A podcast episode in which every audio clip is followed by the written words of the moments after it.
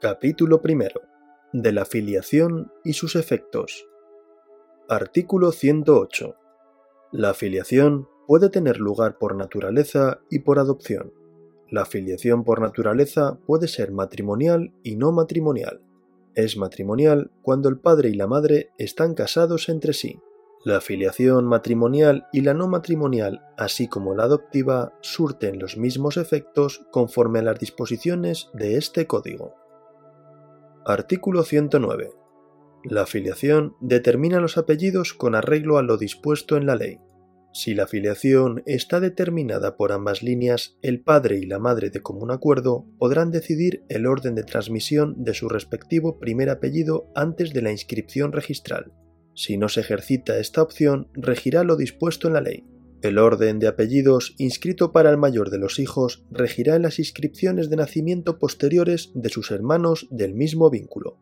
El hijo, al alcanzar la mayor edad, podrá solicitar que se altere el orden de los apellidos.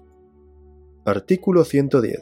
El padre y la madre, aunque no ostenten la patria potestad, están obligados a velar por los hijos menores y a prestarles alimentos. Artículo 111. Quedará excluido de la patria potestad y demás funciones tuitivas y no ostentará derechos por ministerio de la ley respecto del hijo o de sus descendientes o en sus herencias el progenitor, primero, cuando haya sido condenado a causa de las relaciones a que obedezca la generación según sentencia penal firme. Segundo, cuando la filiación haya sido judicialmente determinada contra su oposición.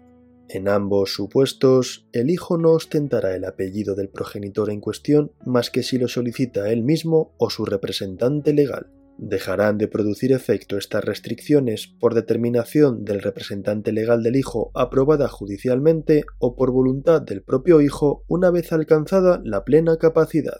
Quedarán siempre a salvo las obligaciones de velar por los hijos y prestarles alimentos.